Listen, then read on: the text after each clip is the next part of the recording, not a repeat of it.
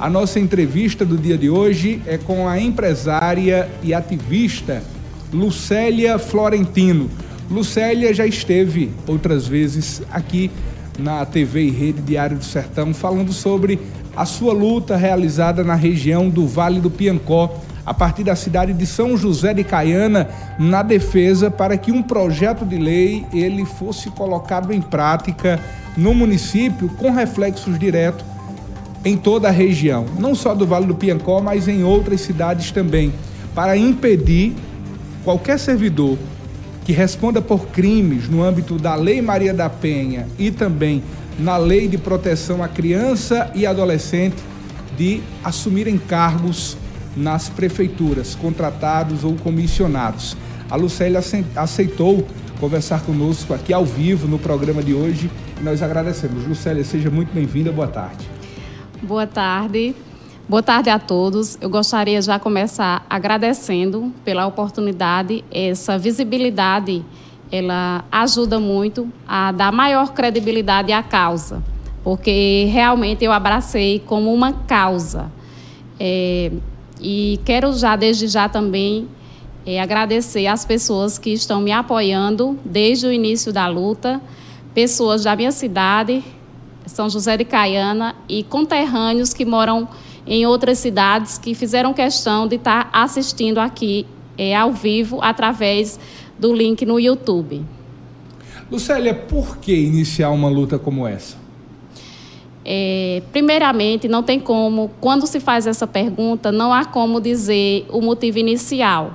Eu sofri violência doméstica durante 15 anos e eu sobrevivi e consegui sair é, do ciclo de violência doméstica muito abalada, porém eu sobrevivi, mesmo tentando tirar minha vida por várias vezes.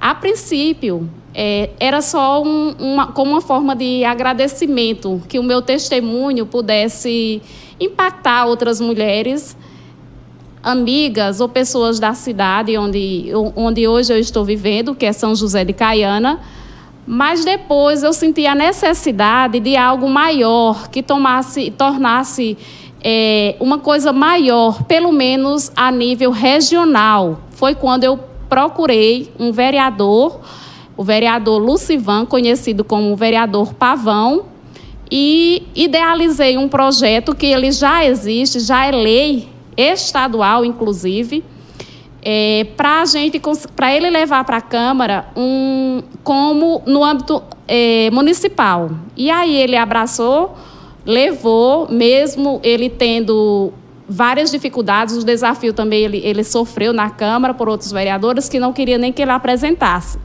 Ele apresentou o projeto, ele pediu uma fala minha formalmente para que eu falasse a importância de ser, de ser é, criada essa lei na cidade e mesmo assim no dia da, da votação já, pass, já passado do tempo de votar porque ao invés deles, dos vereadores terem pedido vistas se havia dúvida no projeto eles só empurravam dizendo que era um projeto sopa foi o que foi falado lá. É um projeto sopa que não é para ser trabalhado na Câmara. Então no dia sem, sem ter mais como passar eles votaram e ficou no 4 a 4. O presidente da Câmara desempatou contra. Após isso, houve uma, um lamento e uma comoção da população caianense e tomou conta da Paraíba. Foram, foi assunto a ser discutido em vários sites, blogs em João Pessoa. Quatro blogs falaram sobre sobre o assunto, jornais, a própria TV também.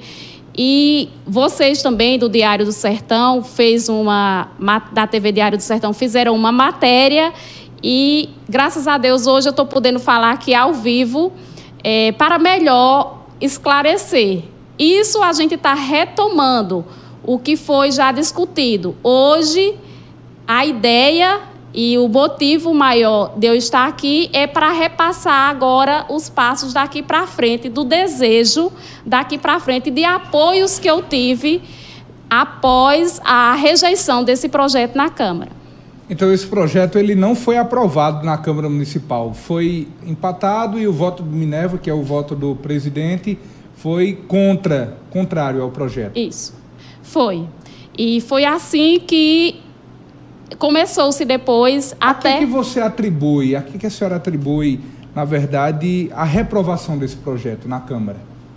Se já há jurisprudência a nível estadual, por exemplo.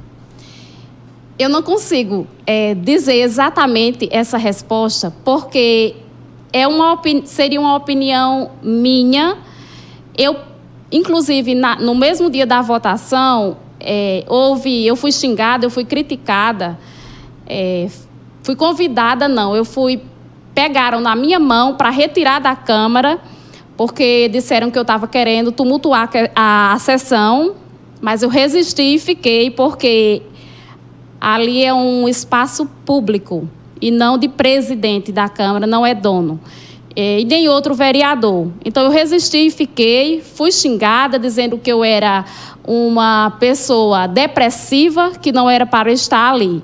Mesmo assim, eu resisti e fiquei. Por conta disso, é, eu, somente por eu perguntar, já que eles votaram contra, poderia dizer, justificar a resposta, vereador? Era só essa a minha pergunta. Assim também eu perguntava a quem votou a favor.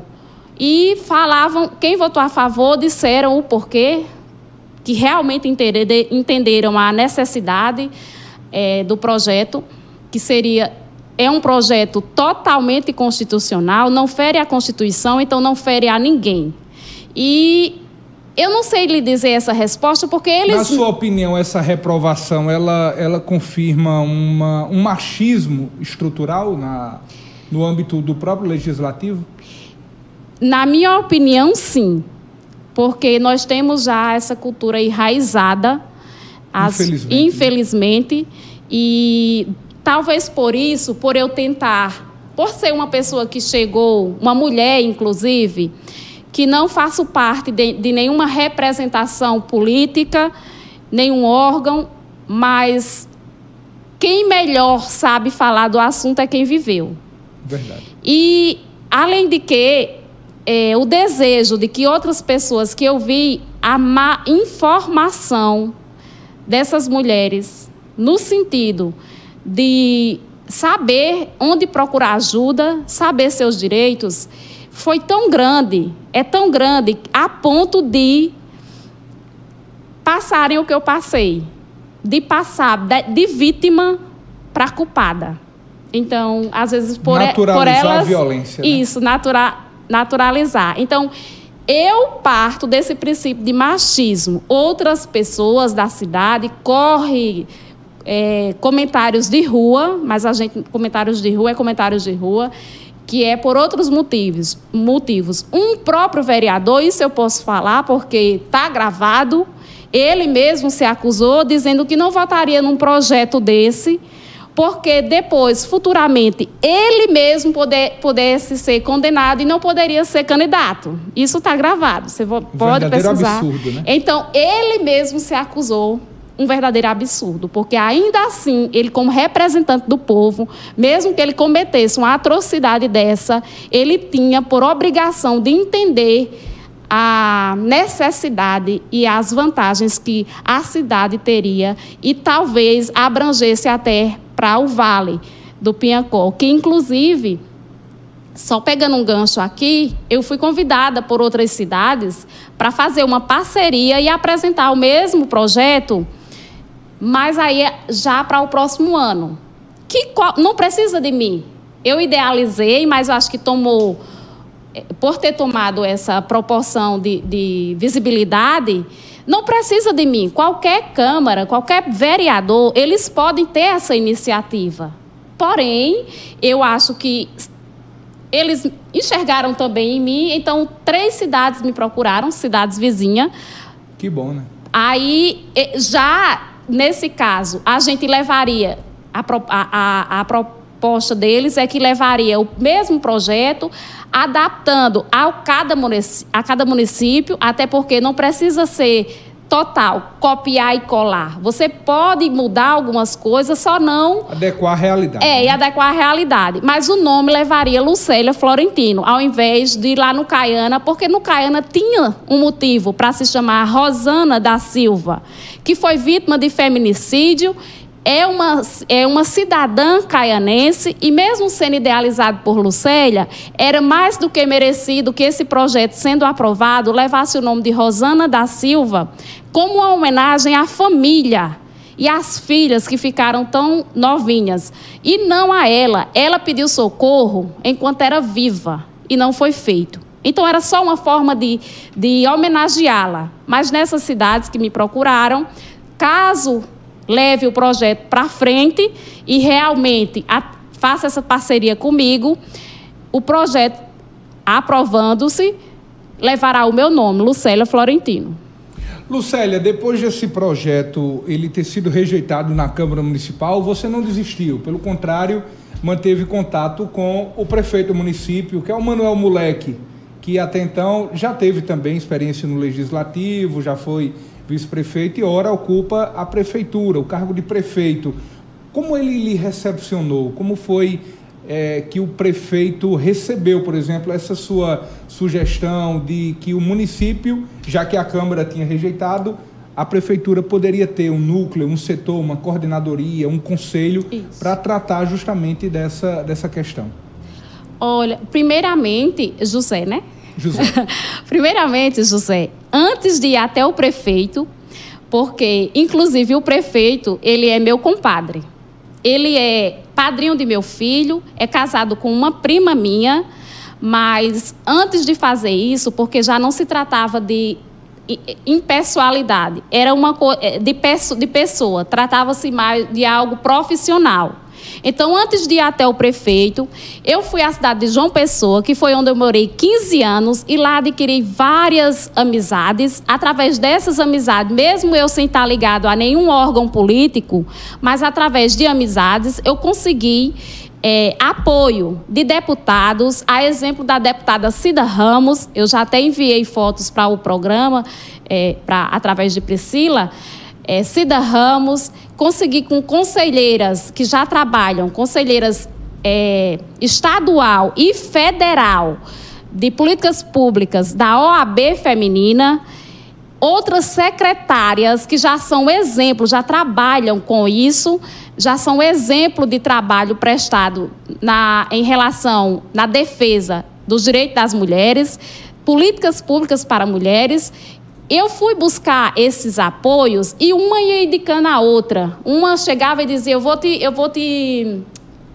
é, mencionar para Fulano de Tal. Cheguei também na coordenadora estadual da Patrulha Maria da Penha, Mônica Brandão, a quem fui recebida é, com muito carinho, zelo, é, dedicação, que me ensinou muitas coisas, que me indicou, inclusive, a visitar, como fui visitar hoje, a cidade de Bom Jesus, é, como uma referência de secretaria, por ser uma cidade tão pequena e trabalha muito bem as políticas públicas para mulheres. Então, eu busquei primeiro, antes de chegar no prefeito, eu busquei outros para que eu tivesse respaldo, para que eu tivesse entendimento, porque na verdade eu sou uma vivente, mas eu fui estudar para realmente eu chegar e ter respaldo para falar com o prefeito. Ao chegar para falar com o prefeito no seu gabinete, ele me recebeu muito bem e disse que tinha interesse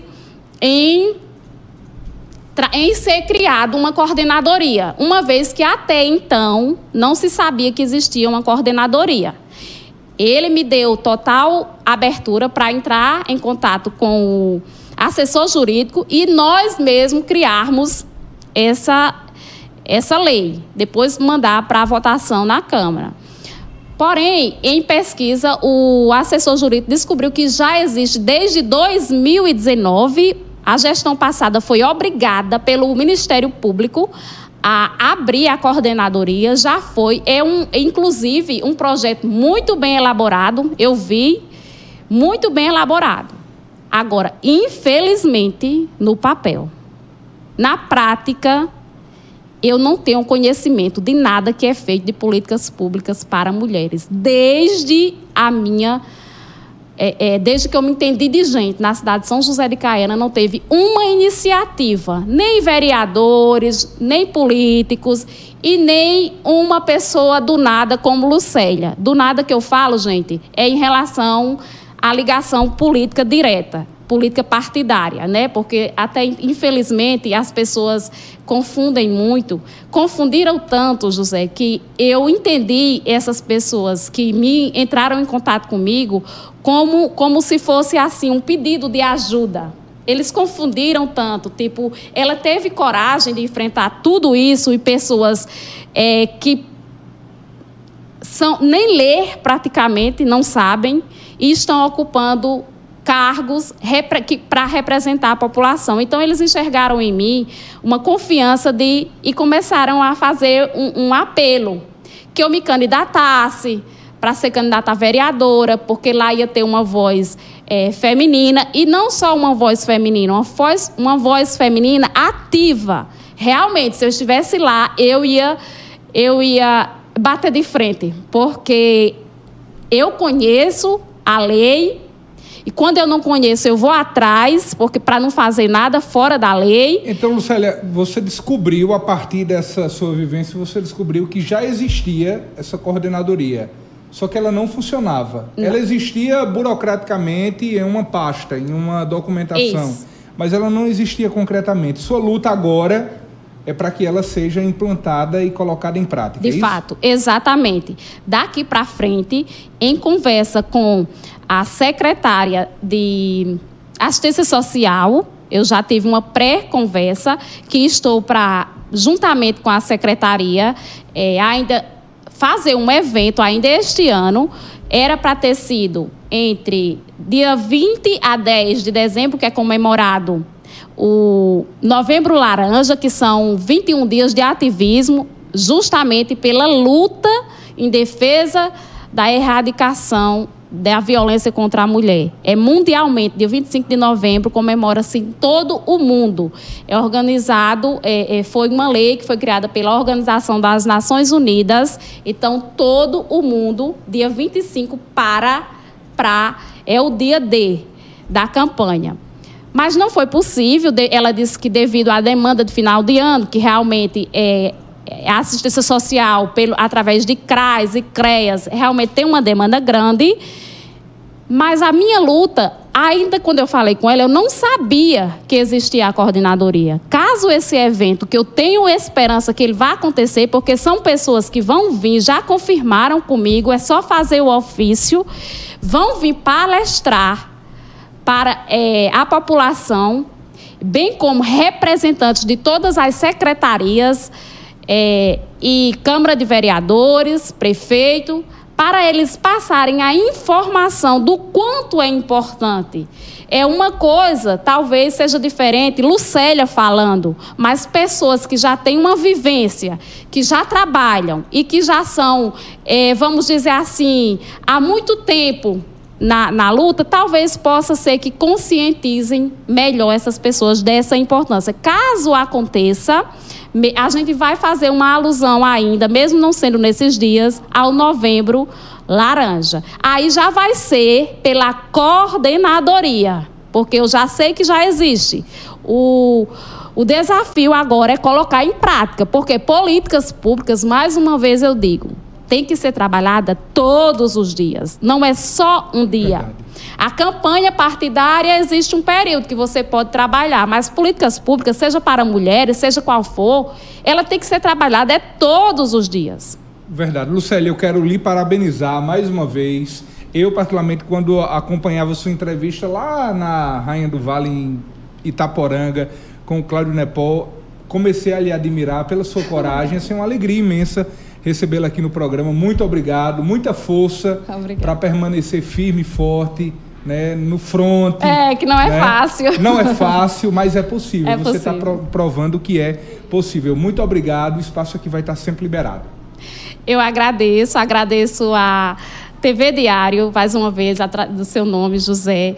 E também quero é, agradecer a Cláudio Nepó, que foi também, ele é, é filiado né, Sim, a, a, de vocês, parceiro. parceiro. Ele também deixou o espaço sempre aberto, assim que é, possível para mim, possível para eles. Tem um programa, inclusive, que ele tem, que chama, que é é para a mulher, sobre é tudo sobre a mulher, que ele disse que ia, é, é feito por uma mulher, que ia Sim. me convidar também para participar. Quero agradecer a todos vocês que ficaram aqui, que são muitas pessoas que entraram em contato muitas comigo, pessoas. pedindo o link. E vou, peço a vocês que acompanhem também o link, é, pelo link não só do programa, mas do canal, porque é uma TV que mostra realmente é, notícias que vale a pena a gente conferir, estar por dentro e agradecer a Deus, primeiramente, pela vida, pelo dom da vida. Lucélia, quem quiser lhe acompanhar nas redes sociais, qual o é, seu Instagram? O meu Instagram é Lucélia Florentino. Inclusive, após isso, eu, após o projeto, eu precisei deixar aberto. Então, ele é aberto. Vocês podem entrar através. É, Lucélia Florentino, vocês vão, vão encontrar. E lá eu disponibilizo, muitas das vezes, trechos da causa, trechos do que eu fui, do que eu, do que eu consegui, de apoio, eu consigo disponibilizar. Não é no meu pessoal. Eu preferi que fosse o meu pessoal, porque já são pessoas que me seguem de outros, de outras, outros tempos. Então, vai estar atrelado lá a luta, porque é uma luta árdua. Eu já fui rechaçada muito, mas eu prefiro dar ouvidos, mesmo que seja a meia dúzia de pessoas, mas que diga que não é, graças a Deus é um grande, um número bem maior. Mas eu prefiro dar ouvidos a quem diz, Lucélia, não pare. Lucélia, continue. Você está sendo a nossa voz. Então, eu prefiro dar ouvido a isso. E é uma força maior para eu seguir. Hoje, não é mais só por mim Podem ter certeza, não é mais pelo que eu vivi. Nada é gatilho para que eu caia. Eu fui realmente liberta e liberta por Deus. Então, eu não vou cair para falar de um assunto que eu vivi, eu não vou cair. É, porque Deus que me libertou. Mas eu posso ajudar, eu não. Através de uma grande rede de apoio, nós podemos fazer, evitar mortes, inclusive.